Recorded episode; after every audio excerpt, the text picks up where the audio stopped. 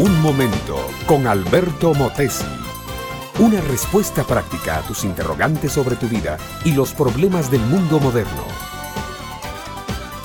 El 11 de octubre de 1737, un terremoto destruyó casi por completo la ciudad de Calcuta en la India. Murieron 300.000 personas. Ha sido hasta ahora el terremoto más grande de los tiempos modernos. En 1703, el terremoto de Tokio, Japón, mató 200.000 personas. En 1920, el de Kansu, China, mató 180.000 y en 1923, Yokohama, Japón, 143.000. El terremoto ocurrido en el norte del Perú el 31 de mayo de 1970 mató a 60 mil personas. Aquí hubo no solo terremoto, sino corrida de cerros y avalanchas de piedras desprendidas de la cordillera.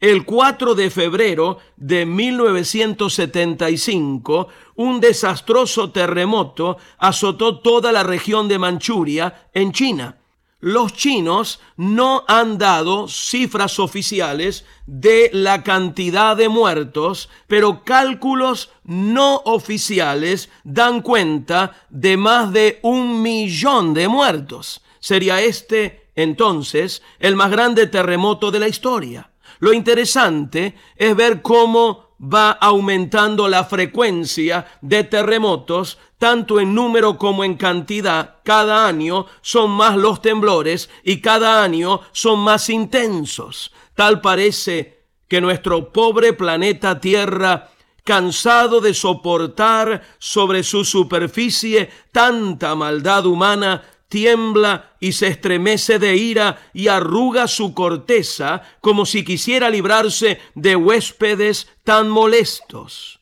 Pero los terremotos son conocidos desde la más remota antigüedad. El salmista bíblico debió haber experimentado más de uno porque escribió en el Salmo 46, Dios es nuestro amparo y fortaleza, nuestro pronto auxilio en las tribulaciones. Por tanto, no temeremos, aunque la tierra sea removida y se traspasen los montes al corazón de la mar, aunque bramen y se turben sus aguas y tiemblen los montes a causa de su braveza. Estas palabras indican que el salmista conocía no solamente terremotos, sino también maremotos y avalanchas, todas las calamidades que siguen con espantosa gravedad a los temblores de tierra.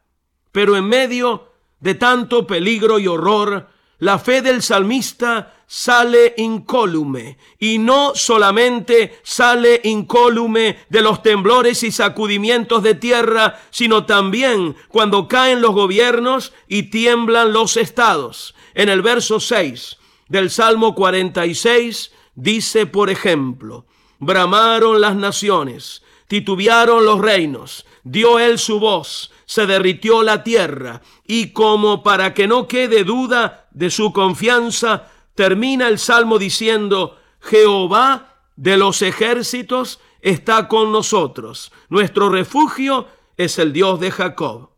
Mi amiga, mi amigo, todo está sufriendo temblores y sacudones en este tiempo. No solo la tierra y el mar, también la economía, el valor del dinero, la familia, el hogar, el matrimonio, la moral y por ende la psiquis del individuo. ¿Dónde hallar seguridad? ¿Dónde encontrar refugio? Solo en Jesucristo, mi amiga, mi amigo, solo en el Señor Jesús Todopoderoso que guarda, salva, protege y preserva. Este fue Un Momento con Alberto Motesi. Escúchanos nuevamente por esta misma emisora. Educación que transforma. ¿Te quieres preparar mejor?